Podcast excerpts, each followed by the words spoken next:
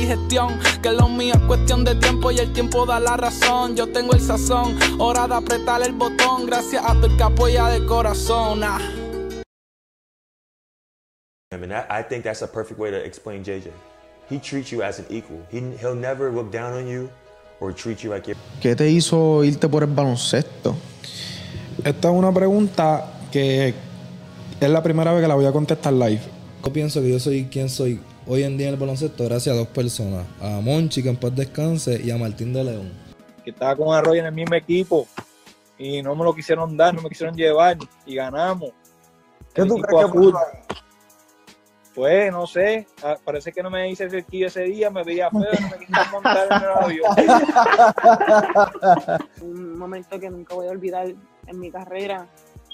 Y oye, esa fue la única razón por la cual yo jugué en Puerto Rico. Yo me quería ir para Europa desde Y viendo como Miami trata a sus jóvenes, me debí haber quedado en Miami. Porque lo que me pasó en Dallas fue una injusticia. Esto fue como que la, cherry del chick, en el cheesecake, ¿me entiendes? ¿Entiendes? Que la cherry no es tan grande. Eh, eh, así es que yo lo veo. dame el celular. Y yo, no, no, coach, yo lo voy a poner en el camerino, mala mía. No, no, déjame verlo. Tacho, lo cogió. ¿Cuántas veces yo he dicho a la gente que apaguen los celulares y lo dejen? pues, todo el mundo, no, es verdad. Tacho, cogió el celular, metió con tres pisos. ¡Pam! Después del juego después de ese 5, después del juego 5 se me pega el vikingo.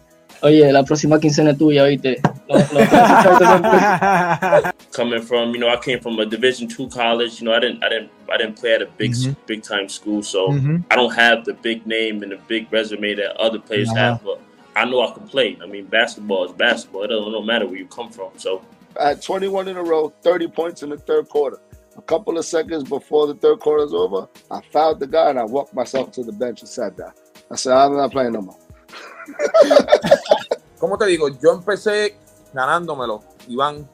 Yo, pues yo pienso que, que gracias a Dios, pues yo me he ganado lo- lo- los minutos, me he ganado el respeto de los muchachos, que, ¿sabes? Que, que es algo que me he ganado el respeto de Gary. Those young hoopers out there, uh, what would be? Don't practice what you don't want to be.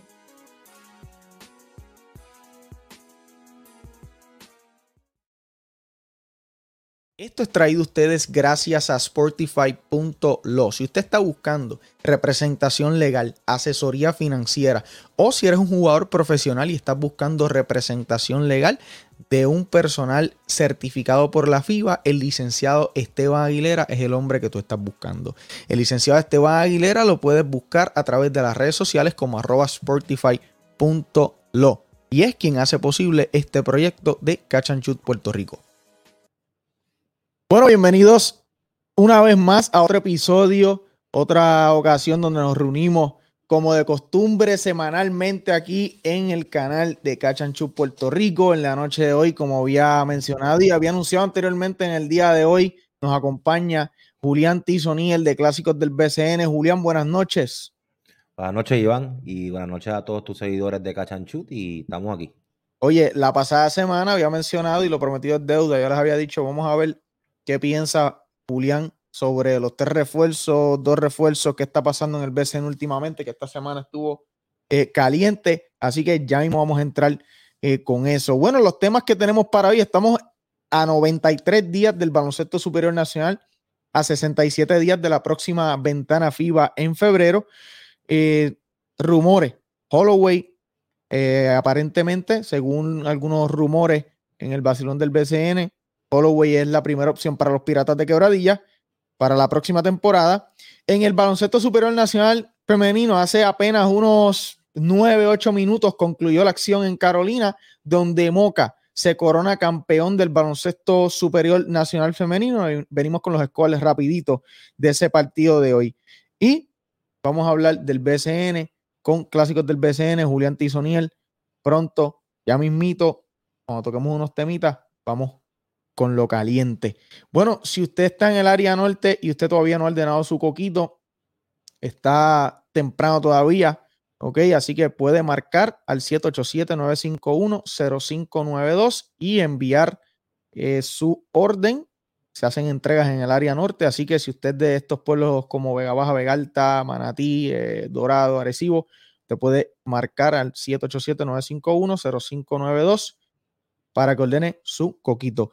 Bueno, eh, eh, Julián, quiero compartir también por aquí, por, por este programa de todos los domingos, estamos transmitiendo los juegos locales de la, de la Liga Puertorriqueña, de los atenienses de Manatí, para el disfrute de las personas. Ya hemos transmitido con éxito dos partidos. El primer partido en Manatí contra los Llaneros de Baja y el otro partido que fue los otros días eh, donde los Titanes de Morovi visitaron a los atenienses de Manatí. Así que, así que si usted quiere ver la Liga del Pueblo, eh, puede en nuestro canal, va a poder disfrutar de los partidos locales de los atenienses de Manatí. El próximo partido es el martes 10 de enero. Bueno, Julián, eh, en el baloncesto superior nacional femenino, vamos rapidito aquí. la acción culminó hoy en el Guillermo Angulo, 79 por 74. Dominan las explosivas de Moca, dominan la serie tres victorias a uno a las que eran campeonas el año pasado, las gigantes de Carolina. Que de hecho, por las gigantes de Carolina, la jugadora, la jugadora más destacada, Tiana Muldrow con 22 puntos y eh, Haynes con 24 puntos. Por las campeonas, Jennifer O'Neill se fue con 17 puntos, 7 rebotes y 2 asistencias. Y Asia Taylor, 16 puntos, 13 rebotes, 4 robos de balón y 3 asistencias con 24 de eficiencia. Y Jennings, Alexis Jennings con 16 puntos, 12 rebotes, 3 asistencias y 22 de eficiencia en la victoria para las ahora campeonas, las explosivas de Moca en nuestro baloncesto superior nacional femenino. Muchísimas felicidades a las explosivas de Moca. Bueno, eh, en el BCN vamos a pasar rapidito con una, algunas de las firmas, luego vamos a pasar con, algunas situaciones y algunos rumores. Bueno, en el baloncesto superior nacional de Puerto Rico recientemente se anunció la firma, eso fue el pasado lunes, la firma de Timothy Suárez, brasileño firmó con los Grises de Humacao para la próxima temporada del BSN 2023.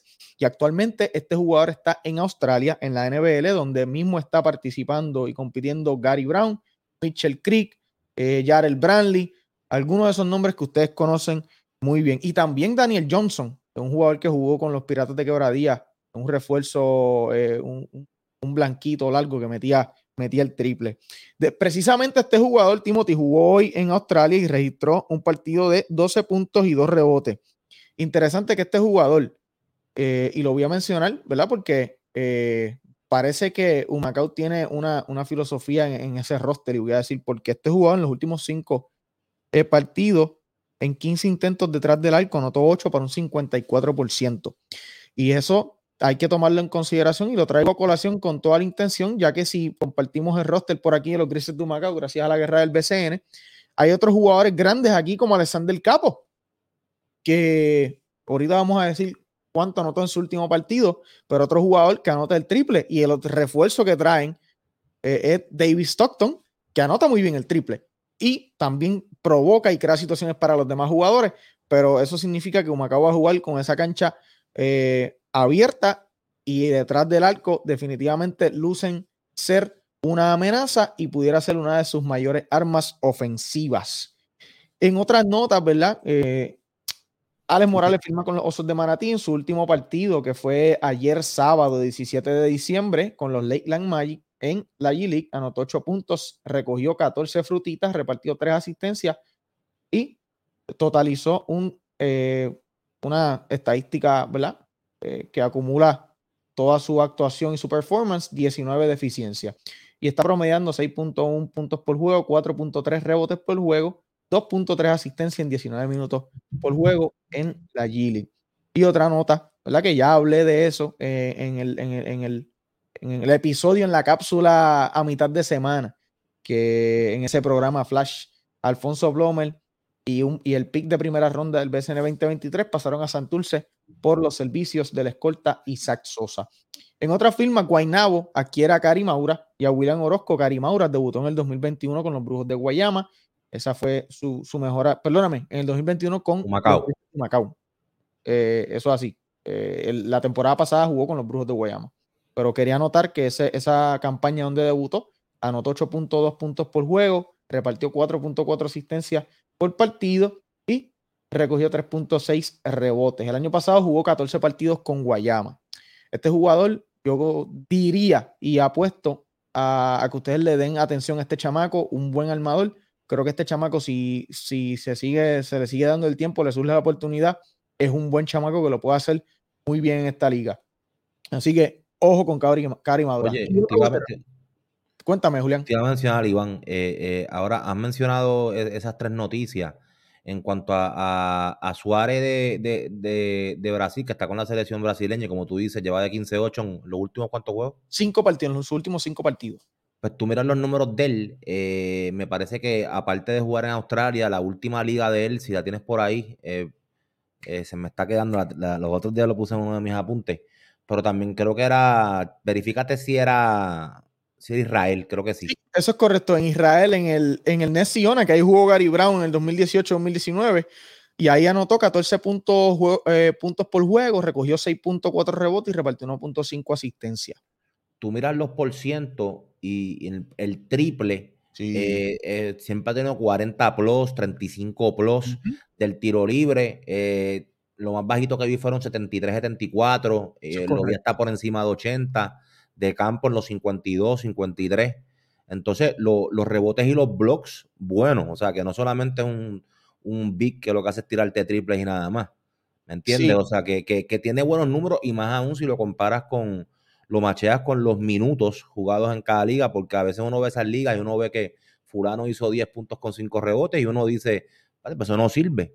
Pero lo, lo- lo que muchos desconocemos acá, que muchas de esas ligas pues, pues se corren con restricciones o hay tanto personal que es distinto que acá. Es distinto básquetbol. es un distinto y juegan menos minutos. De hecho, yo creo que en, la- en- en- Australia está promediando 20 minutos.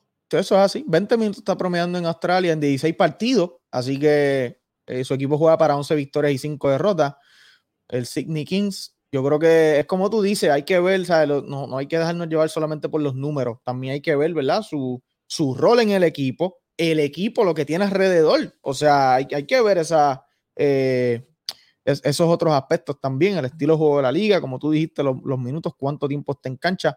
Pero este jugador definitivamente yo creo que es bastante all around, pero es este jugador grande que lanza el largo y es efectivo. O sea, Me gusta más. Camilo.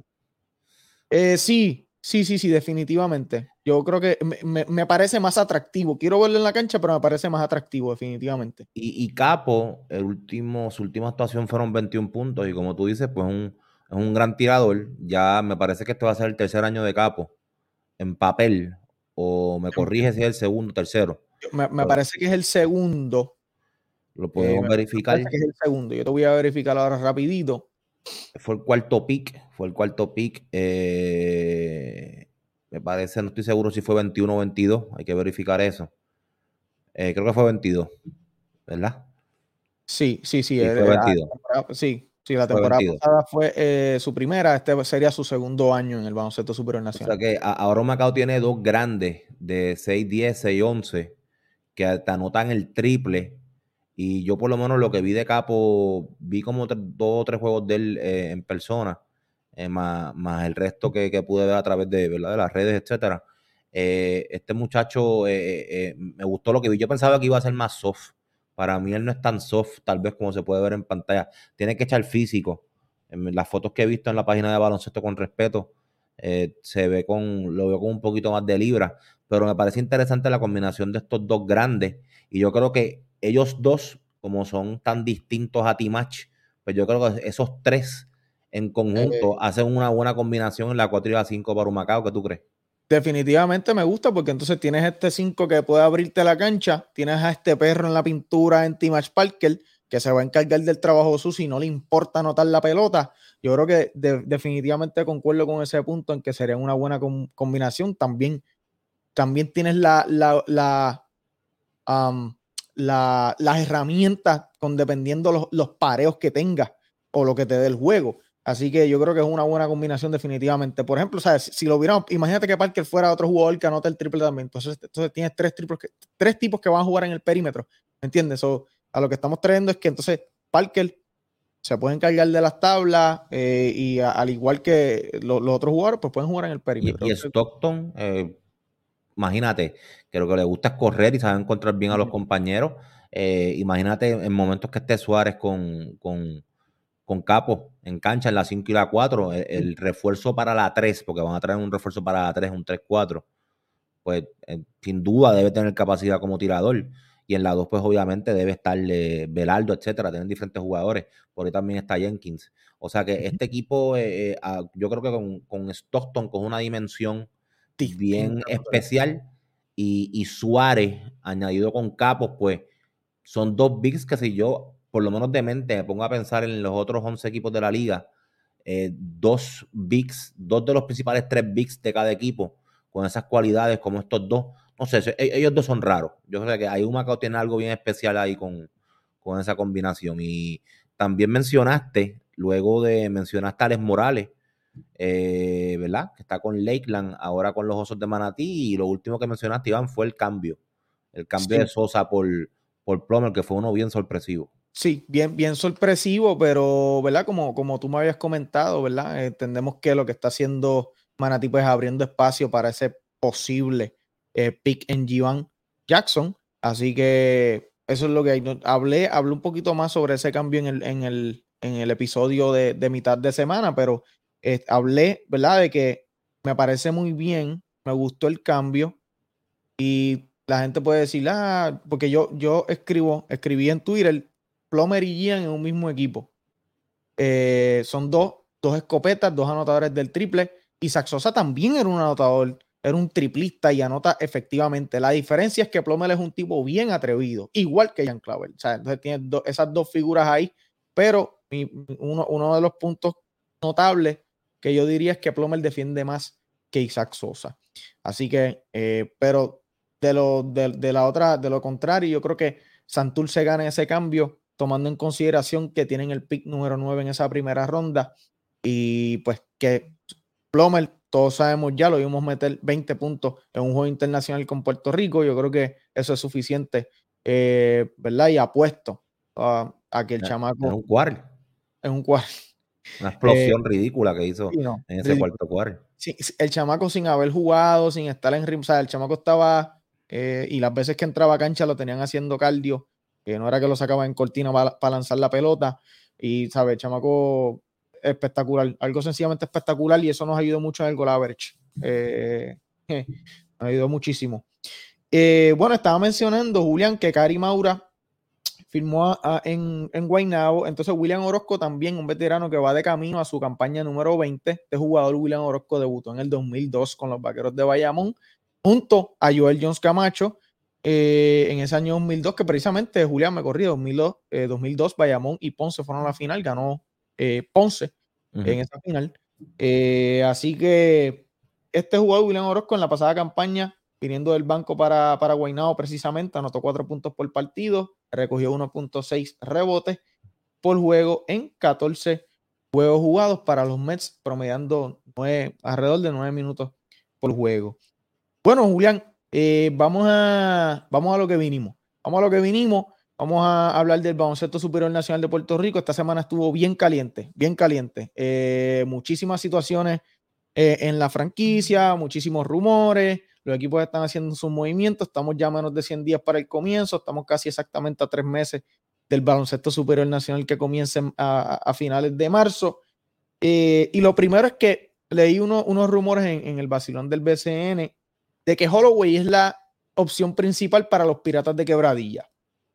Eh, Holloway, yo creo que todo el mundo lo conoce. Holloway es este jugador que ganó en el 2017 con los Piratas de Quebradilla. Sin embargo, esa no fue su primera, su primer avistamiento en el, en el BSN. La primera vez que tu Holloway eh, participó o lo trajeron en el BCN fue en el 2014 con San Germán, precisamente donde promedió 20 puntos por juego.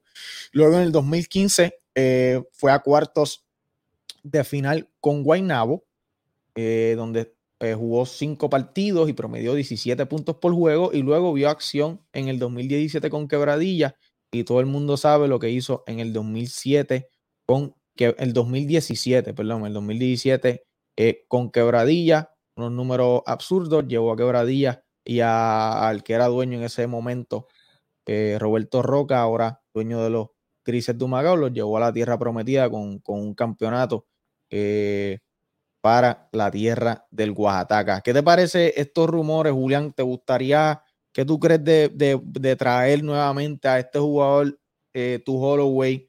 Tiene 33 años, experimentado en esta liga ya, todo el mundo lo conoce, el año 2021, eh, con, con quebradillas, promedió 20 puntos eh, por partido. Eh, ¿Qué tú crees de este, de este jugador y que se vuelva a poner la camisa de, de quebradilla una vez más? Bueno, como tú dices, tiene 33 años. Hay que ver cuán comprometido está con, con- con el equipo, con la liga. Eh, La, la última actuación que tuvo, eh, me parece que fue en 2021 en los playoffs, correcto, que fueron barridos por los vaqueros, si no me Sí. equivoco. Sí. Y por lo menos lo que se vio de él en cancha, pues no se vio, básicamente se vio entregando la serie, no se vio jugando duro, eh, especialmente en esos últimos partidos.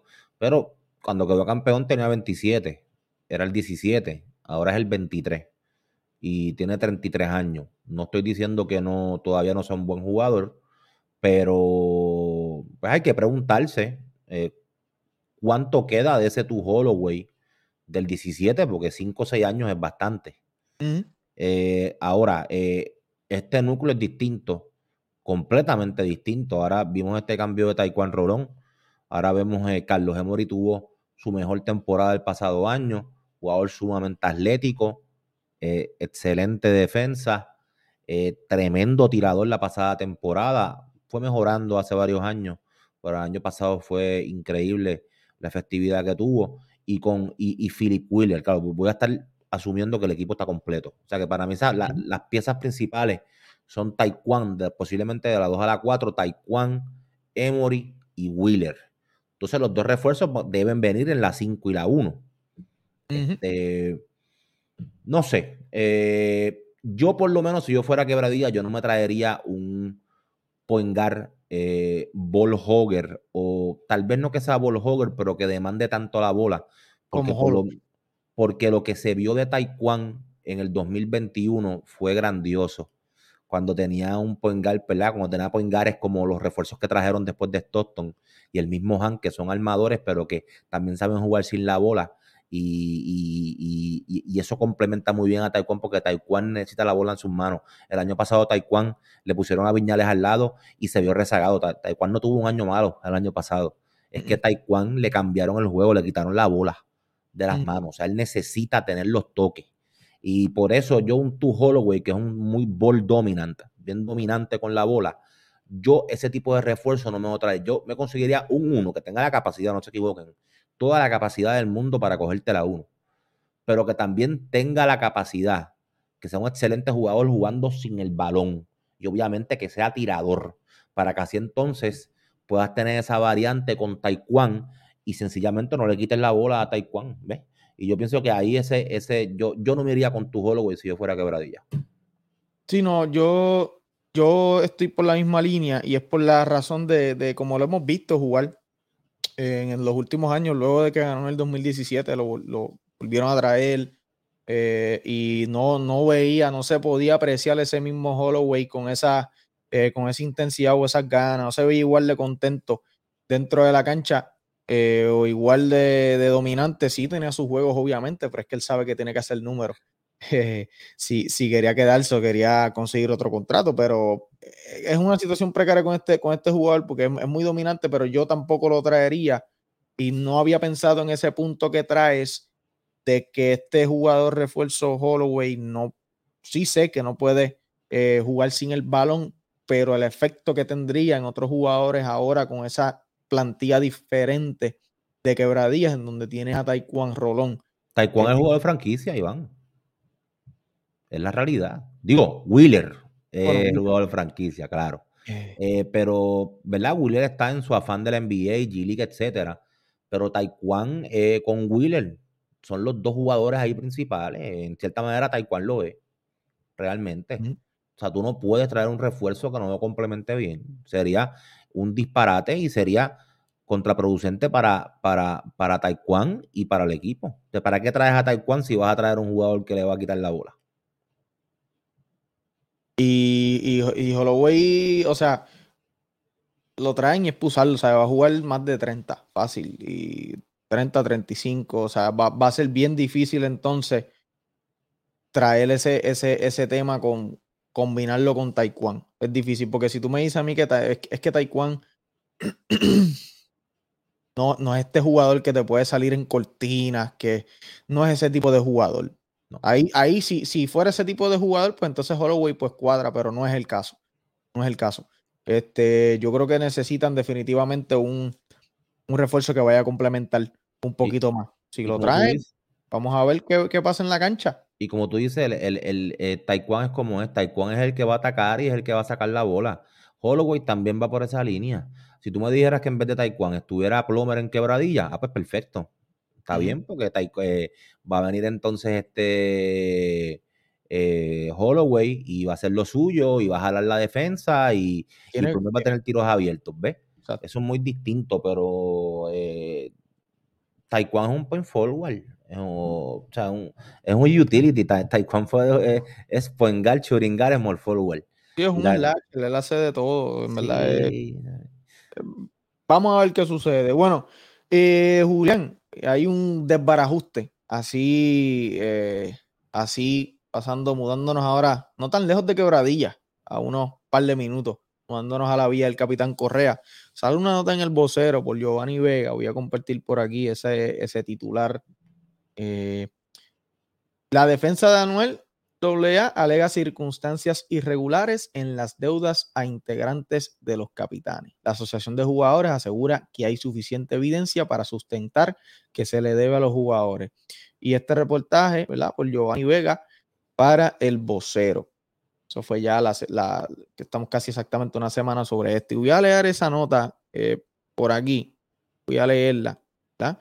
Y dice así: el saldo del análisis de los estados bancarios y contabilización del dinero adeudado a múltiples jugadores de los capitanes de Arecibo en el BSN ha tomado por sorpresa al conocido abogado Edwin Prado. El representante legal de Anuel AA y de la empresa Real hasta la muerte del LLC aseguró haberse topado con un alegado desbarajuste operacional en el equipo, que incluye circunstancias irregulares, ausencia de contratos y pagos efectuados desde más de una cuenta de banco. Hay un sinnúmero de contactos hay, un- hay un sinnúmero de contratos formales e informales y los pagos se efectuaban a los jugadores de distintas cuentas. Hay jugadores que no tienen contrato tan sencillo como esto. Reveló Prado en entrevista con el vocero. Hay unas circunstancias que están irregulares, como es el hecho que tenemos un jugador que no tengo el contrato, denunció Prado. Las deudas a jugadores, cuyo monto no se ha precisado todavía, fue revelada el pasado 18 de octubre por el armador Raymond Cintrón mediante una publicación en sus redes sociales. Después del inicio de una disputa legal entre el entonces apoderado Fabián Eli Carrión y el trapero Anuel AA en calidad de socios de la empresa Real hasta la muerte del LLC. Prado es el último eslabón del proceso de revisión de evidencia y tiene a cargo la certificación de las deudas para proceder con el pago. El gerente general de los capitanes, Ángel Edgardo García, recopiló la información de contratos y pagos realizados y luego la proporcionó al presidente de la Asociación de Jugadores de Baloncesto de Puerto Rico, el licenciado Ricardo Carrillo, para su revisión, organización por caso y digitalización. Carrillo, sin embargo, dijo que no es correcto afirmar que hay contratos informales o inexistentes, aunque sí habló de cierta informalidad en la administración de los capitanes, que sale a relucir ahora que es necesario recopilar evidencia para sustentar las deudas con los jugadores. Hay evidencia. Lo que pasa es que se requiere más evidencia para corroborar ciertos aspectos de la deuda. Si una data no es suficiente, se busca otra y de acuerdo con los requerimientos nosotros vamos supliendo información que sea necesaria para que la corroboración de los datos sea correcta, indicó. Al menos siete casos de jugadores ya pasaron todo el proceso y están listos para recibir la autorización del pago de la deuda. Hemos ido progresando sustancialmente en donde no hay controversia y entendemos que para la próxima semana vamos a recibir el visto bueno para que sean los pagos correspondientes a los que no hay controversia, adelantó Carrillo. Prado, por su parte, dijo que el proceso podría resultar más complejo en otros casos. Dijo, no es tan sencillo porque cuando hay cuatro o cinco cuentas desde las que están haciendo pagos, pues tengo que ir cuenta por cuenta determinando qué se pagó y qué no. Pero se le va a pagar a todo el mundo definitivamente. Bueno, eso fue la nota en el, en el vocero por Giovanni Vega. Eh, Julián, esta atmósfera que rodea a los capitanes luego de concluida esta, esta temporada, que yo diría que está, esto comenzó cuando San Germán lo sorprende. Todo esto, ¿verdad? Todo la, la o no, no quisiera, bueno, sí, la, la debacle, la derrota, la eh, nube negra. La nube negra, sí, la nube negra, esa es la mejor palabra para la, me- la mejor descripción para, para esta situación. Este, ahora siguen saliendo más y más cosas sobre esta franquicia de Arecibo y ya por lo menos están enderezando el barco con el nuevo dueño y están trabajando ya la asociación de jugadores para cumplir con los pagos a los jugadores, que hay varios jugadores, ¿verdad?, que han hecho sus expresiones eh, en las redes sociales o han apoyado eh, las expresiones de sus otros jugadores, entre ellos Raymond Cintrón, David, Walter. Este, ¿Cómo tú crees que toda esta nube negra puede afectar a los capitanes de cara a la temporada 2023?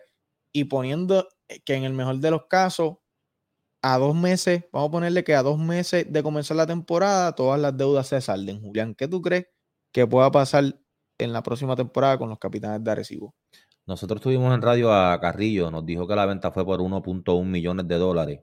Eh, entonces, todos los, todo lo que se adeuda a jugadores o a cualquier personal del equipo o al personal del equipo, todo se descuenta de ese 1.1 millones. En otras palabras, si el total de la deuda es 500 mil dólares, pues básicamente el equipo le salió en 600 mil dólares a Tecelta.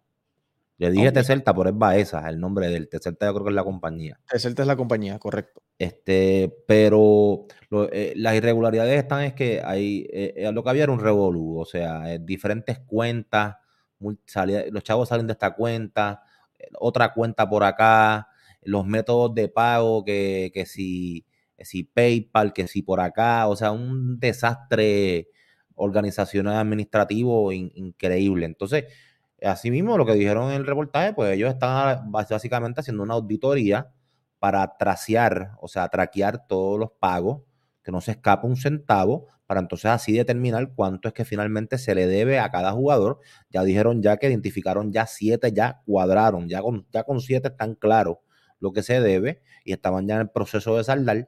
Pues con el resto, pues están buscando ya y lo van a hacer, van a encontrar ya, van a, van a, van a cuadrar y, y se le va a pagar la deuda a todo el mundo que se, que se le debe, chavo. Mi preocupación es estos jugadores que estén por encima del tope salarial. Esto te lo digo yo acá. Jugadores que están por el tope salarial, yo no sé si para eso existan docu- documentos o algún contrato aparte de que te, pues, aquí se te paga tanto, pero por, por afuera es tanto. Porque si, si eso no existe, pues el papel oficial tiene que decirte que, entiendo yo, tiene que decirte que es tanto. Y si es tanto, pues entonces eso puede crear un conflicto entre X o X jugadores que digan, espérate, no, pero a mí, yo no soy 45, conmigo son 90. Me estás, me estás, estás viendo sí, por sí, voy. sí, pero me- ahí estoy diciendo yo, estoy hablando por acá sin tener detalles de nada en cuanto a eso. Sí, Pero- posibilidades, posibles situaciones que pudieran ocurrir. Pero yo entiendo que en base a eso, o tal vez otras, otros imprevistos, pueden haber jugadores que de por sí ya no tengan ganas de seguir en el equipo o quieran un cambio. Puede pasar, no estoy diciendo que está pasando o vaya a pasar. Como posiblemente le pagan a los que se le deben y la mayoría, si no todos digan, ¿sabes qué? Me pagaron, estoy contento. El jefe nuevo habló, habló claro, esto es lo que hay, está Carlos García, vamos para adelante, porque ahora hay chavos y ahora la administración está bien. Eh, así que eh, nada, volvemos. Esto hay que esperar a ver qué pasa dentro de los próximos meses. Ya estamos en diciembre, la temporada de marzo 22. Yo entiendo que todo, este tiene, todo esto tiene que estar resuelto ya para mediados de enero, antes de que se acabe enero. En esas últimas dos semanas tiene que cuadrarse todo. Porque que- el training camp es en febrero. Así que nada, yo creo que se va a resolver. Yo creo que se va a resolver. Yo creo que, y, y no sé, ¿verdad? Pero yo creo que esto también pudiera ser la razón de la que tienes estos, estos tres jugadores como eh, ya Walter, David y el ONU no, va- no van a estar desde el principio. Eso pudiera ser una razón sólida por la que está, pudiera ser un efecto provocado por, este, por estas situaciones que está pasando eh. Y hablando, hablando de dinero y tope salarial, Julián, eh, el nuevo director José Couto apoyó la eliminación del tope salarial eh, individual, eh, según lo leí en el pasión del BCN, una nota de Jorge Figueroa Loza del Nuevo Día. Y entonces él proponía hacer un tope colectivo, ¿verdad? Y él mencionaba de que esto habría la posibilidad de que la liga pues pudiera firmar o los equipos pudieran eh, traer jugadores y ellos mismos determinar cuánto le van a pagar a, cierto jugador y así pues entonces traer, eh, como creo que él mencionó algo de estrellas europeas eh, o algo, déjame, déjame buscar por aquí. eh, decía en la nota. Eh, yo prefiero eliminarlo y mantener un tope colectivo. Por ejemplo, si fulano de tal quiere contratar a un jugador europeo que cuesta 150 mil, que lo puede hacer. Y en el resto de la plantilla, pues que se ajuste el presupuesto del tope colectivo. Pienso que no se debe limitar a un equipo que quiera firmar a una estrella europea. Creo que esta liga está en posición ya de competir con Europa. Quitar el tope para permitir a qué equipo puedan negociar contratos altos debe ser uno de los recursos que la liga debe tener disponible. Y él, él me imagino que está hablando de competir con la competir con Europa, me imagino que en cuestión de a, a contratos y a cuánto se le va a pagar a los jugadores. Porque creo que el nivel está un poco lejos si nos ponemos a comparar con las mejores ligas eh, europeas realmente. Así que eh, no sé, ¿verdad? Cómo todos sabemos, ¿verdad? Que no, es un secreto que, que hay, que hay jugadores que están por encima del tope. Este, realmente. Así que no sé, no sé qué tú crees de eso, Julián, en, cuestión a, un tope colectivo. ¿Cómo cambiaría esa dinámica de, de movernos de un tope salarial individual a uno colectivo? Eso traería problemas entre, entre jugadores, gerencia, jugadores y dueños. Bueno, pero ahora mismo no pasa. O sea, a- ahora mismo, ahora mismo como quiera los grandes se comen a los chiquitos. O sea, to- o sea, la liga por un lado, eh, hace 5 o 7 años, habían jugadores a 120 mil dólares, 125 mil dólares, etcétera, esto, lo otro. Entonces ahora cuando se implementan esta, estos, estos supuestos eh, eh, salarios base, que ahora mismo creo que este año era 45, que comienza, 47 si- eh, 500 2024 y en 2025 cierran 50. eh, hay que ser honesto, eso no existe. Eso no existe, eso no existe, eso no es una realidad. Entonces ahora mismo lo pudimos ver el año pasado con Ángel Matías y lo pudimos ver ahora con Onsi Branch que pasó con San Germán. Ángel Matías el año pasado con Mayagüez. Eh, Mayagüez ni San Germán. eh, en este caso Matías con Santurce y Onsi Branch con Guaynabo. Santurce, ¿verdad? Que sabemos que es Noah Sad con Bad Bunny. eh, hay billete. Guaynabo, ley 2022. Mucho dinero. Pues le están sobrepagando a esos jugadores. Le sobrepagaron a esos jugadores. Eh, por eso es que también hay muchos jugadores también que se disgustan porque esa es otra vertiente. Que tú dices, espérate, yo soy small forward y yo soy un caballo. O yo estoy en la selección y yo me gano tanto. Entonces, este que mete 4, 5, 6 puntos en este equipo, agente libre, que ese es otro tema también, porque para ser agente libre hay que tener, tiene que pasar un, tiene que bajar de cierta cantidad de minutos y años y cuestiones. Entonces, vienen estos jugadores que son menos jugadores que otros, entonces están ganando más dinero. Entonces los jugadores empiezan a hablar y no, aquel gana tanto, esto, todo eso crea un, un revolú y una, bajo una premisa falsa de un tope individual que realmente no existe. Está bien. Vas a poner un tope colectivo. Vamos a poner que lo pongas en 600, 700. Sabes que como quiera los grandes se van a seguir comiendo a los chiquitos. ¿Cuál va a ser la diferencia? Que va a cambiar la jugada. El truco va a cambiar. Porque ahora sí, en vez de darle, eh, en vez de tener que tapar un contrato, por ejemplo, de tres años, de 65, 70 y 75 mil dólares, eh, vamos a suponer que un agente libre hubiera firmado por eso en esta off-season con algún equipo del área metro, pues en vez de hacer eso, pues lo hubieras puesto legal, chévere. Pero obviamente eso va a un tope colectivo, que ponte que hubieran sido 600 o 700 mil dólares. El problema con eso es que cuando llega a 600, 700, estos equipos grandes van a coger a Jan Claver y le van 150 mil pesos, 20. Eh, Jordan, eh, Jordan Howard, pácata, 100, 100 125. Y el otro, y el otro. Y cuando vienes a ver eh, las franquicias grandes, no voy a mencionar el nombre,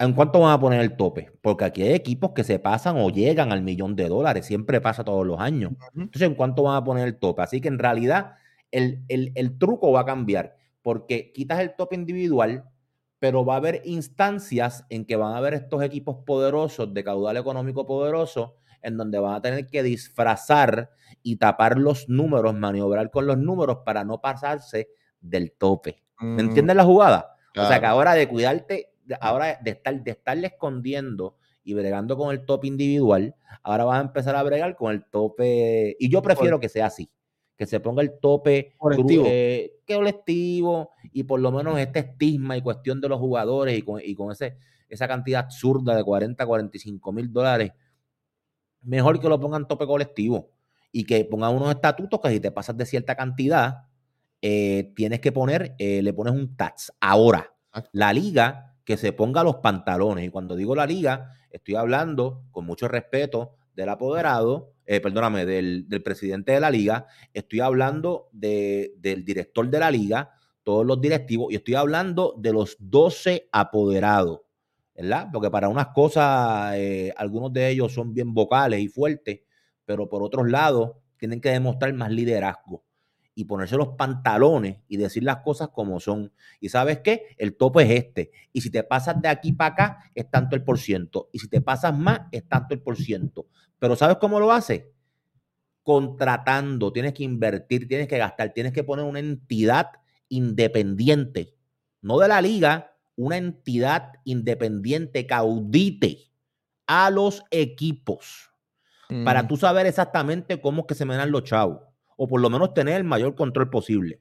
Y así entonces mantienes un control y verdaderamente vas a, va- tú sabes, está, eh, eres dueño de la liga, porque ahora realmente, o sea, eh, el. BCN, con mucho respeto, eh, en muchos aspectos, quieren lucir como la liga más organizada, etcétera, pero en otros, en aspectos administrativos, yo puedo hacerte un libro de tantas historias que yo tengo, que tú dices que en- administrativamente eh, han sido un chiste o son un chiste. Así que tienen que, tienen que tomar medidas, pero no de boca o ponerlas en un papelito, sino con Claro, acciones, claro, claro, con acciones para, para garantizar que se hagan las cosas como son. Así que ese, ese es mi punto de vista. sino que, que, que lo hagan, que lo hagan cumplir. Realmente, si van a cambiar, van a cambiar todo esto, va- vamos, vamos a poner el, el tope colectivo, como tú dices, si te pasas de cierta cantidad, vas a pagar un impuesto. Es la realidad, pagas un impuesto y entonces ahí pues, tú, eh, dentro de ese tope, ellos jugarán con ese tope, para entonces que también la liga sea más, más precaria y realmente pues, tenga un, un mayor control ante esa situación. Yo creo que eh, es un buen punto el que traíste sobre ese, ese tope colectivo.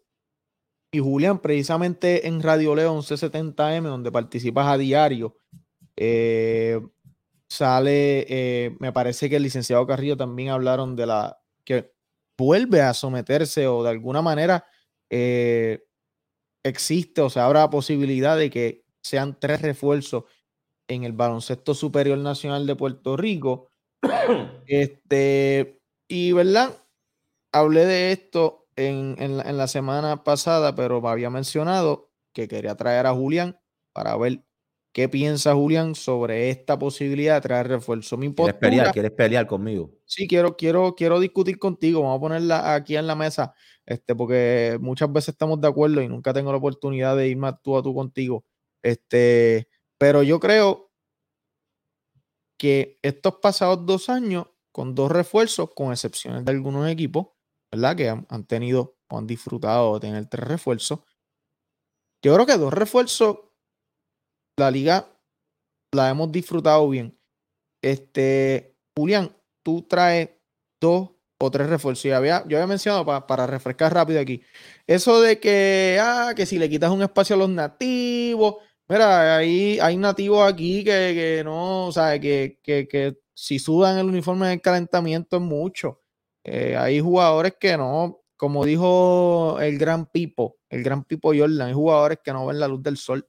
Este, y eso es una realidad. A esos jugadores, otra cosa que quiero decir, a esos jugadores tampoco les afecta traer un tercer refuerzo. Lo que los afecta son estos jugadores de roles, Onsi Branch, Quascut, estos tipos en la rotación 6, 7, 8. Eso es lo que afecta realmente estos juga- eh, eh, traer este ter- tercer refuerzo. Otra cosa que vi que utilizó la Asociación de Jugadores para eh, validar su punto de que con dos refuerzos está bien, ellos utilizaron que atentaría con el desarrollo de los jugadores para el equipo nacional en el BCN. A mí me parece que eh, sí es su punto y ellos lo tienen que usar para, para am, fundamentar su, su posición, su postura, pero una realidad es que, hay- Julián, cuando el BCN, o sea, hoy en día el BCN es una finca para el equipo nacional. Es que esto no es una liga de desarrollo, Iván. No, no, yo sé, yo sé, pero la pregunta es, ¿tú crees que el BCN es una liga, una finca o, o tienes que jugar BCN para jugar en el equipo nacional el día de hoy? no. ¿Cuántos jugadores no han pisado BCN y están con la selección? Exacto, y lo han hecho bien. O sea, no, yo creo que medir, utilizar el BCN para como vara para medir si puedes jugar en el equipo nacional o no, eso no, eso no, eso no, no es así. Este, Julián, ¿te vas con dos o te vas con tres refuerzos? ¿Qué postura tú tienes? Si tú fueras ahora mismo dueño del equipo de eh, los Caimanes de Vega Baja, para no, vamos a no mencionar ninguna franquicia. Imagínate que tú hoy eres los Caimanes, tienes, tienes, eres dueño y compras la franquicia de los Caimanes de Vega Baja, vamos a ponerlo así. O estás en el regreso de los polluelos de ahí bonito, lo que sea, la franquicia que O sea. los cachorros de Ponce. Los cachorros. franquicia en Ponce. Otra franquicia en Ponce, como, como los, Sí. los Lakers. Pues Julián tiene los cachorros de Ponce. Eh, ¿Qué voto tú someterías? ¿Tienes tres refuerzos? ¿Tienes cuatro? O, perdón, dos o tres refuerzos. Ah, bueno, si van a poner tres, yo quiero cuatro porque yo soy equipo de expansión. Está bien, pero yo sé por dónde tú vas. Este, no, mira, yo, yo, este año que coincidimos con el año del Mundial y con tanto jugador que va a empezar fuera, yo entiendo que era un año en donde podías irte con tres. Esto es algo que ya ha pasado. Esto es algo que ya ha pasado. No es como que nunca ha habido tres refuerzos en la liga.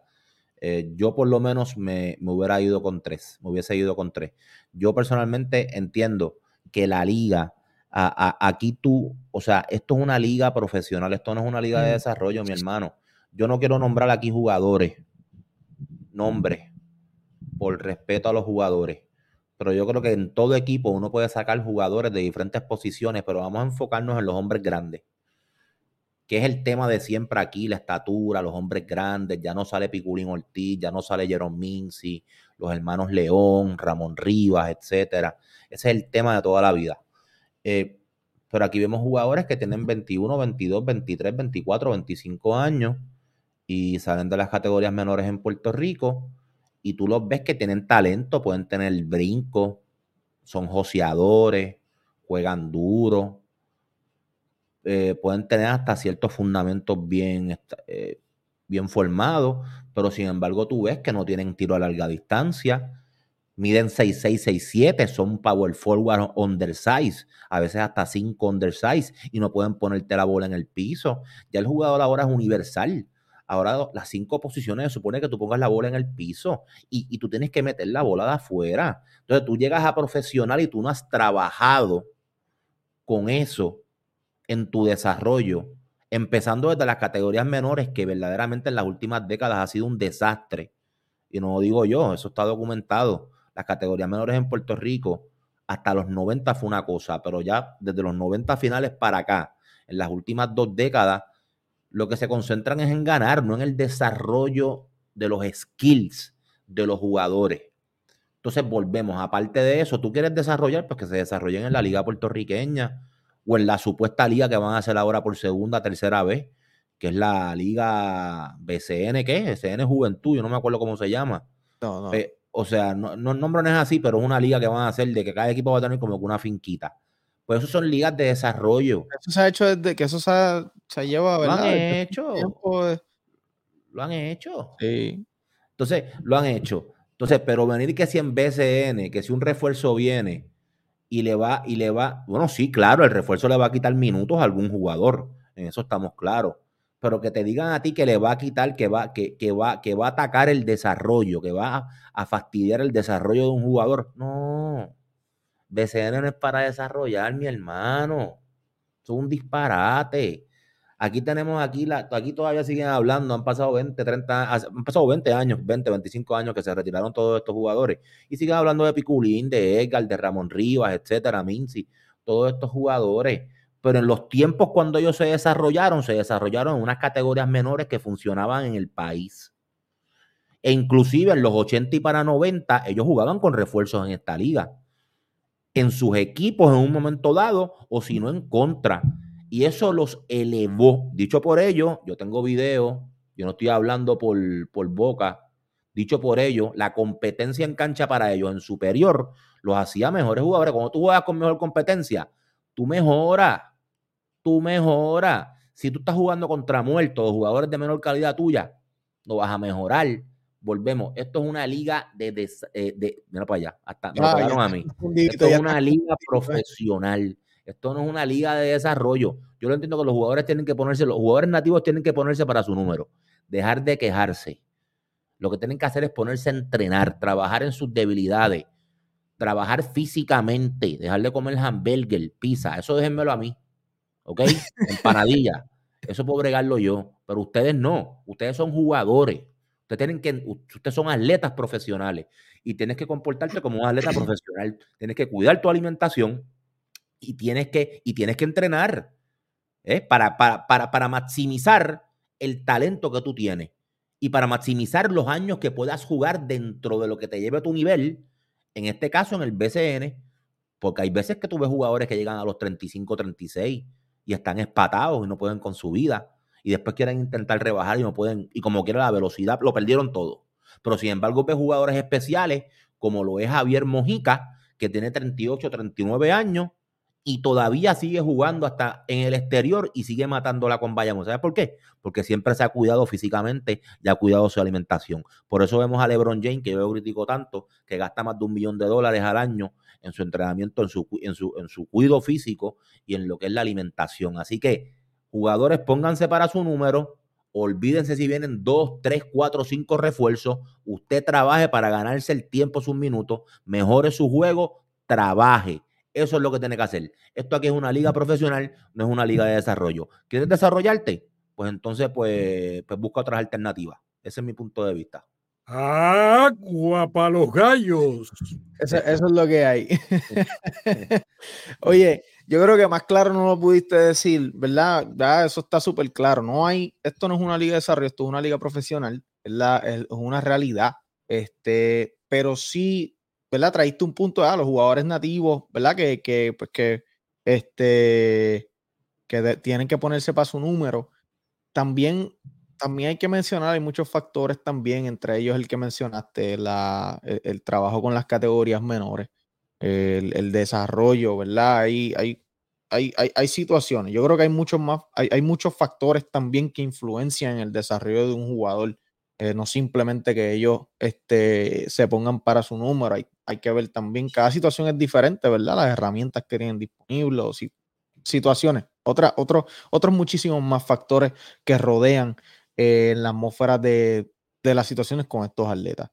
Este, así que Julián, en conclusión, quiere tres refuerzos en los cachorros de Ponce en su, en su franquicia Yo, hipotética. yo hubiera querido tres, pero ya nos quedamos con dos. Sí, ya, ya, ya se queda con dos. Entonces, Julián, esto es- hay, hay, hay equipos en esta próxima temporada que van a participar con tres refuerzos, como en las pasadas campañas, o Humacao. Humacao.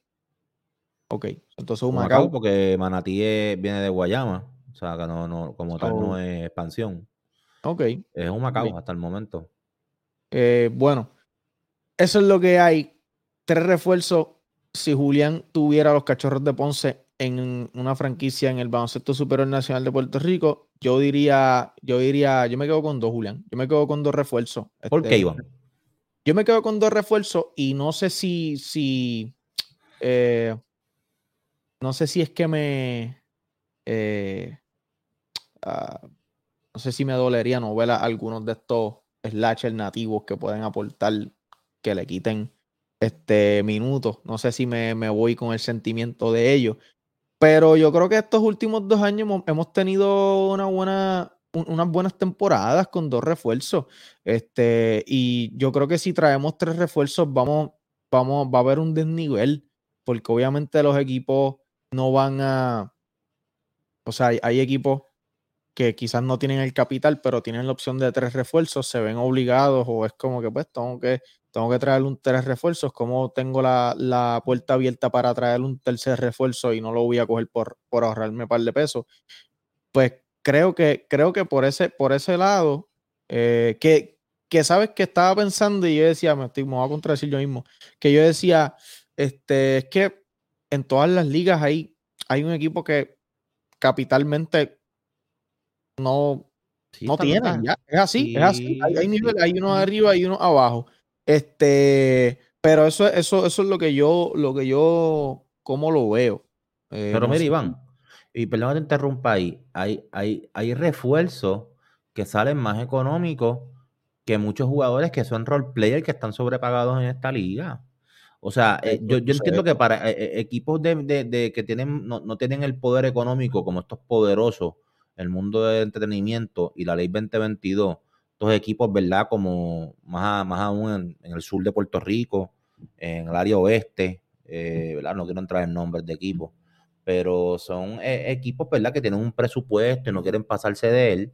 Y yo lo entiendo, eso es parte del negocio. eh, no, nadie quiere perder en un negocio, eso es obvio. Pero, pero re- re- realmente hay veces que los refuerzos te salen más económicos que un jugador mismo nativo. Tú le garantizas tres refuerzos a un equipo de, expansión, por ejemplo, si consigues tres refuerzos buenos y a veces el dinero que tú le pagas a un refuerzo no equivale a cuán bueno sea. Porque así mismo hemos visto refuerzos aquí que le pagan un dron y le pagan muy por encima de lo que es el tope de refuerzo de cinco por semana. Y, y son jugadores que no dan el grado. O sea, una cosa no tiene que ver con la otra. Obviamente, mientras más alto el dinero, supone que mejor tú seas. Pero muchas veces hay refuerzos de menos cantidad de dinero y te salen que son caballos y hacen el trabajo. So, eh, al final del día, la responsabilidad cae en la gerencia de cada equipo y tú identificar esos talentos y puedes conseguir tres buenos refuerzos a un precio accesible y te van a hacer, pueden ser jugadores estelares. O sea, que en realmente el punto económico, no, por lo menos en mi pensar, no, no, no, exacto, y no lo encuentro Claro. como un punto en esta, eh, eh, eh, en este argumento, pero sí, el aspecto sentimental de ver a los Luis Cuascú, por ejemplo, que, que tuvo minutos muy buenos en la serie contra Bayamón, Iván, y me gusta Cuascú. Luis López Eh, con Ponce este año. eh, Luis López ya siendo Gal, ¿verdad? Eh, pero yo creo que yo creo que, que Luis López está sembrado como backup. Eh, el año pasado, y lo digo, y lo digo, y lo dije desde el año pasado, y lo digo desde ahora. Luis López está sembrado. Hizo un trabajo brutal. Yo creo que Luis López garantizó con su actuación que no debe tener problema por los próximos 10, 12 años siendo un jugador sólido en esta liga. Así que nada, yo, yo, yo más bien, por eso es que te pregunto ahora otra vez, pero por este año que sabemos que está el mundial, que son circunstancias atípicas, una circunstancia atípica, tú no puedas decir, vámonos este año con tres. Este año nada más, a ver lo que pasa.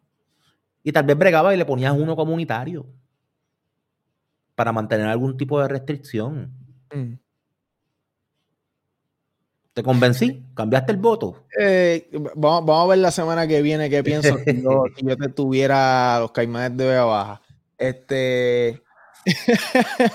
Eh, bueno, antes de seguir con Julián, eh, quiero compartir con toda la audiencia que nos está acompañando en la noche de hoy. Próximamente, eh, este miércoles sale precisamente una entrevista con Georgie Pacheco, una conversación que tuve con él, Georgie Pacheco. Luego estará con nosotros Enrico Encarnación. Oye, me quedé en Ponce, me quedé en Ponce. Este, Enrico Encarnación, Mi terapeuta. querido atlético. llamado Ponce. Sí, sí. Este, me quedé, me quedé en Ponce por un ratito. Este, Enrico Encarnación, terapeuta actual de los Leones de Ponce y, y terapeuta ya con más, más de 30 años de experiencia en el baloncesto en Puerto Rico, con la selección nacional y el BSN. Y próximamente, Carmelo Antron Lee, jugador de nuestra selección nacional. Un banquete ahí, Iván, lo que tienes ahí. Sí, sí, sí, ahí, ahí- bueno. sí, hay bueno, hay, hay Variedad. buen- Eso Sí, es bueno que te exacto, trae Martín. Cachanchup y Campos, te trae Claro, a mí me gusta, no solamente voy a sentarme con jugadores, también me gusta sentarme, mira, la semana pasada o antipasada ya con Luillo, eh, Luis, Luis Ángel Comelo, eh, La vi, muy buena. Enrico, eh, perdóname, encargado de propiedad de, de los vaqueros de Bayamón. Este, tú sabes, me gusta sentarme a hablar con, con estas diferentes personalidades que tienen que ver con el baloncesto en Puerto Rico. Oye, Así que Iván. pendiente a nuestro canal. Hay que estar pendiente y quiero mandarle un saludo por aquí a Juaco, a amigo mío de Ponce, a- al gurú que está por ahí, que ya mismo el hay que meterlo en el mix para analizar con el gurú, que el gurú es un, un analista de siete pares, caballote, y también está por ahí mi amigo Hunter Bayo, que eso, mira, tiene un clase de ojo clínico ese Hunter Bayo, es un animal. Sí, ok. Un caballo, ¿no? hombre, un genio. Sabio. ¿Qué qué? Chacho, y en baloncesto eso es un caballo también, así que saludos a Hunter. Una mente intelectual. Oye, saludos también a Comunidad 21. eh, Comunidad 21, eh, una, una gran plataforma que conocimos hace ya varios años, eh, colaborando con Cachanchu. Saludos a Comunidad 21. Mandó un saludo Ah, ahí. mi pana, Julián sí. e Iván, dos caballetes. Eh, bueno, Julián, quería esta, esta semana también, jugador que deberíamos ver, que pronto venimos con eso, Julián, los jugadores que veremos en el draft. Pero Trent Fraser, esta pasada semana, 30 puntos, 7 Mm. bombazos, Mm. repartió 6 asistencias, oye, 37 de eficiencia. Poingal, Eh, sí, Poingal, zurdito que mete el balón y Eh, defiende. y defiende. Decisión difícil para Ponce, Iván, no se lo digas a nadie. Ah. Aunque me dicen supuestamente que Hitan Thompson seguro, pero Oye. oye, Trent Fraser, mm, en esa, en esa está difícil porque entonces tiene eh, eh, estos tres jugadores, Ethan Thompson, Jivan Jackson, Trent Fraser, este, ahí, ahí, ahí, ahí. Y hay otros más también, está Dimensio Bond también. pues, Lester Quiñones. Ah. Lester Quiñones Lester mete 20, Quiñones. 25 todas las noches con Santa Cruz Wario en la G-League. La Este, mete. ahí, ahí mete balones. Así que yo, Sí. creo- yo creo que este, este otro, por lo menos de, de este próximo draft, por, lo, por ahora, por lo que se espera, pues debería ser una, buen- una buena primera ronda. Una buena primera ronda y Carolina nuevamente con tres picks en esa primera ronda. No, 3, 3 4 y 8, ¿verdad? Sí. Uf, eh, Carolina, te voy a decir, te voy a decir ahora. Yo lo tengo por aquí la semana pasada. Y creo que también tienen el 13 y 14, si no me equivoco, pero tienen el 3, 4 y 8. Mira, eh, 3, 4 y 8 de la primera ronda. Carolina lo vuelve a hacer por segundo año consecutivo. Eh, tres picks en esa primera ronda. Y, G- y- se va para Manatí. Vamos a sacar esto de aquí. sí, sí, sí, sí. No, de- es- debería ser así. Eso es lo que hay. Así Iván- que amigos, todos los que nos están viendo aquí por Pick and Pot en Cachanchut, Givan Jackson se va para los Osos de Manatí. Si eso no pasa, yo voy a cerrar mi página. Yo no sé Iván, pero yo cierro mi página, no me van a ver nunca más en las redes sociales, lo Yo no me garantizo. pero este oye, ven acá, Julián, pero si otro equipo coge a Ivan Jackson y luego lo ¿Ah? Por eso, pero ¿y si Ponce coge a Ivan Jackson en, en- coge a Ivan Jackson, ¿será que tendrán un acuerdo luego con Manatí o algo? Pero si eso pasa, ¿se cierra la página igual? O tú No. dices que va a terminar Manatí sí o sí. No No, importa. no, él va, él va- no, no, él va para Manatí y, Eh. y Ponce no va a cambiar ese primer pick a menos que le, que le haga un, Un ofertón. Un, un ofertón donde, donde esté involucrado un jugador nativo estelar en su pick. Claro, Y, claro. eh, y ahí yo sé que hay varios que les gusta mucho. Pero eso, ¿verdad? Me lo reservo por respeto. Eso pero, pero, pero, pero no, no, no. Ethan es el que supuestamente va. Me gusta, me gusta Ethan. Me gusta Ethan. Pero, De verdad no que sé, sí. y si viene Sergio Hernández y dice, mira, no, tiene que ser Trent Fraser. Que lo está haciendo bien en Europa. Es la eh, cuestión porque es que está matándola, está matándola, Iván. Eh, Está yo, matando diría a la que, liga. yo diría que está teniendo una actuación por encima de la expectativa, tan temprano en su carrera profesional, realmente. Yo pienso eso. Oye, Eh, sí, eh, eh, tienes un punto bien válido, excelente. O sea, no, o sea, no es normal que tú empieces, eh, y es una liga buena, porque no está ah, en una liga de, No, no, no, está. no, no. tú sabes, y, y lo que pasa es, y, y sin quitarle mérito a Ethan Thompson, porque está poniendo números espectaculares en la G-League con Windy City. Son Ujú. 18, 20, 21, Sí. 19 con rebotes, con asistencia. Es tremendo jugador. Lo bueno de Ethan es que te juega de la 1 a la 3. Te- A veces te puede coger la 1, pero es un 2-3. Bueno, no lo Eh, quiero ver en la 1, pero en situaciones emergentes. Por eso, eso es lo que te quiero decir como emergente. Pero el problema con Ponce es, es que Ponce tiene un gran pool de talento. Nadie se equivoque, Ponce tiene uno de los mejores pool de talento. El problema es que tiene muchos jugadores en ciertas posiciones. Ahora mismo tú me dices a mí, Macho de Jesús en la 1 con Luis López, y tienes a, a Yomar y Mike, que no estoy seguro si va a empezar la temporada, puede ser que empiece más adelante eh, por lesión, pero Yomar, entonces, pero básicamente, o sea, vamos a ser sinceros aquí, entra Sergio Hernández, entra con una gran filosofía, pero Macho de Jesús es un point de, de ofensiva, no es un point no es un armador puro. Entonces Luis López es tremendo como backup, trayéndote esa ofensiva instantánea, pero eso no es un armador puro. Es lo que viene a traerte energía, a correr, a meter bola. ¿Ves? O sea que yo creo que a Ponce le hace falta un armador puro, un armador pensante. Entonces, fantástico. Si no, si no cambias a Macho, lo mueves a la 2, pero entonces, ¿dónde están los minutos de Mike y Yomar? ¿Ves? O sea que yo pienso que hay como que mu- mucho, mucha gente en esas posiciones y tal vez eso, eso puede limitar a Ponce a decir, pues imagínate, cojo a Trent Fraser, es otro jugador nativo para la 1, entonces, ¿qué voy a hacer entonces con Macho, esto, No, por lo eso, otro? sí, no, no, no, no. Creo ¿Me que no, entiendes? Ah, que- creo que no encaja. pues, Yo, pero sí, pero en parte tú puedes decir, ¿sabes qué? Lo voy a coger y voy a poner a Macho al lado. Digo, asumiendo que. que, que Fíjate, yo no lo hago. ¿No? No. Tren pero lo bueno de Tren es que Tren es un armador y Tren galdea. Sí, Y sí. Ponce necesita defensa en el perímetro, esa es otra. Sí, pero no sé, no me, no me encanta Macho en la 2. No lo veo jugando muy bien sin el balón. Bueno, pero o sea, tú lo prefieres en la 1 y que no te corra la ofensiva. O sea, tú, tú lo prefieres en la 1 que te haga la ofensiva y que, y que la ofensiva no corra como, como debe correr el sistema de Sergio Hernández. Está O sea, difícil. Bueno, por eso es, pues, ¿cómo, cómo Hay, tú hay un tostón ahí. Hay un Pues tostón ese es para el tontón que tiene Ponce. Hay un tostón tostón. ahí. Talento tienen, pero tienen ahí una serie de interrogantes en que yo creo que tal vez Ponce necesita hacer un cambio, tal vez dos, pero tal vez con un gran cambio y logran cuadrar el equipo. Sí, sí, sí. e- e- Eso es lo que, lo que yo estoy esperando ver. Alguna movida estratégica eh, sólida, una movida de impacto en esa plantilla. Eso es lo que yo estoy esperando ver. Porque no. Todos sabemos lo que pasó cuando vimos el, el anuncio de Sergio. Brutal, tremenda eh, personalidad en el baloncesto, ¿verdad? En Puerto Rico. Pero cuando nos movemos a, a lo, a lo que tiene en la plantilla, pues hay que, hay que ver cuáles son los planes de Ponce ahí.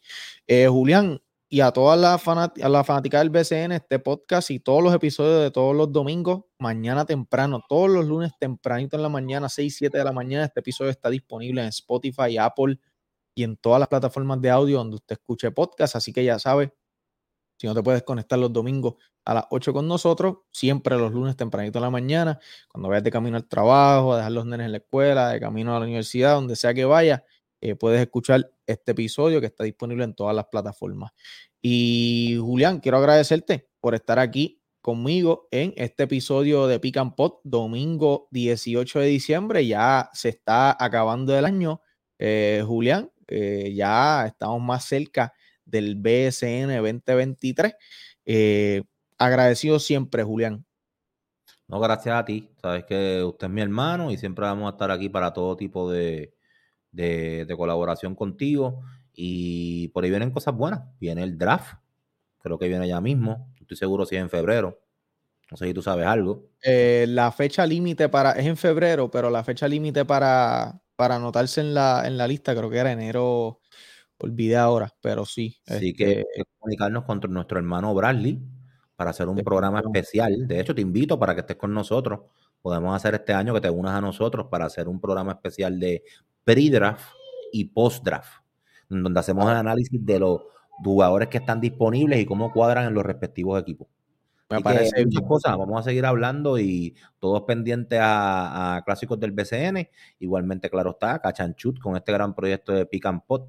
Así que siempre a la orden, Iván. Usted es mi Claro. Claro, y el, y el, y el Clásicos del BCN viene, viene el año que viene a YouTube, así que búscalos en YouTube como Clásicos del BCN, que se va a hacer el canal oficial, ¿verdad, Julián?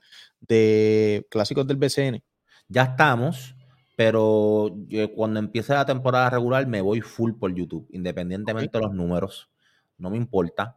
Eh, si me conectan 200 o 300 en Facebook, aunque se me conecten 10 eh, o 5 personas en YouTube, me voy para YouTube. O Vamos sea, todos, vamos todos para YouTube. Todos nos vamos para allá, así que Todos nos vamos eso para es lo que hay. Eh, bueno, ¿qué, otra, ¿qué otro anuncio quería eh, mencionar, Julián? Este, yo creo que ya estamos por el día de hoy. Gracias a toda la audiencia. Recuerda suscribirte a este canal en YouTube totalmente gratis y todos los domingos a las 8 aquí en Pot. Recuerda la entrevista con Giorgi Pacheco que hablamos de Ponce eh, un poquito. Eh, así que el miércoles a las 8 de la noche la entrevista con Giorgi Pacheco. El próximo domingo el próximo domingo es Navidad, así que probablemente hagamos un programa especial el viernes eh, para cumplir con el programa o lunes 26. Ya estén pendientes a todas nuestras redes sociales, arroba cachanchut PR en Facebook, Instagram y en Twitter. Gracias a todas las personas que nos siguen. Gracias a toda esa fanática del baloncesto. Gracias, Julián. Llévatelo por show. De oro, date un shot de cloro, loro para la digestión. Que lo mío es cuestión de tiempo y el tiempo da la razón. Yo tengo el sazón, hora de apretar el botón. Gracias a tu el que apoya de corazón. ah. I mean, that, I think that's a perfect way to explain JJ. He treats you as an equal. He, he'll never look down on you or treat you like you're. ¿Qué te hizo irte por el baloncesto?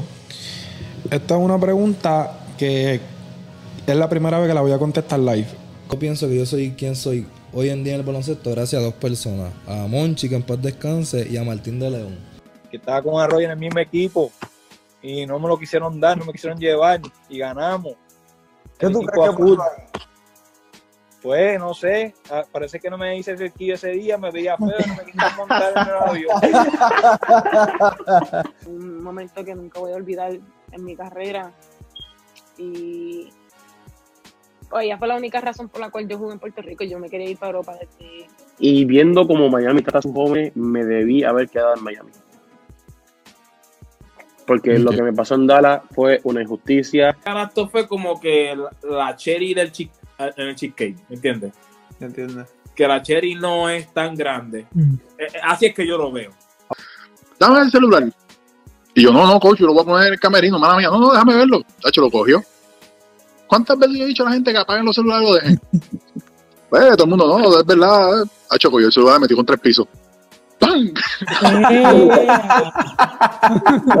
Después del juego después de ese 5, después del juego 5 se me pega el vikingo. Oye, la próxima quincena tuya, oíste. Los- los coming from you know I came from a Division two college. You know I didn't I didn't I didn't play at a big Mhm. big time school, so Mhm. I don't have the big name and the big resume that other players Uh-huh. have. But I know I can play. I mean, basketball is basketball. It doesn't no matter where you come from. So I had 21 in a row, 30 points in the third quarter. A couple of seconds before the third quarter is over, I fouled the guy and I walked myself to the bench and sat down. I said, I'm not playing no more. ¿Cómo te digo? Yo empecé ganándomelo, Iván. Yo, pues yo pienso que, que gracias a Dios, pues yo me he ganado lo- lo- los minutos, me he ganado el respeto de los muchachos, que, ¿sabes? Que, que es algo que me he ganado el respeto de Gary. Those young hoopers out there, uh, what would be? Don't practice what you don't want to be.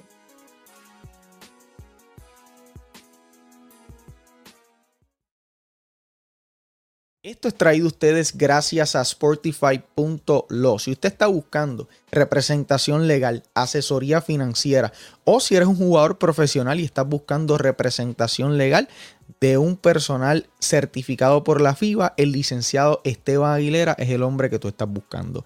El licenciado Esteban Aguilera lo puedes buscar a través de las redes sociales como arroba sportify.lo y es quien hace posible este proyecto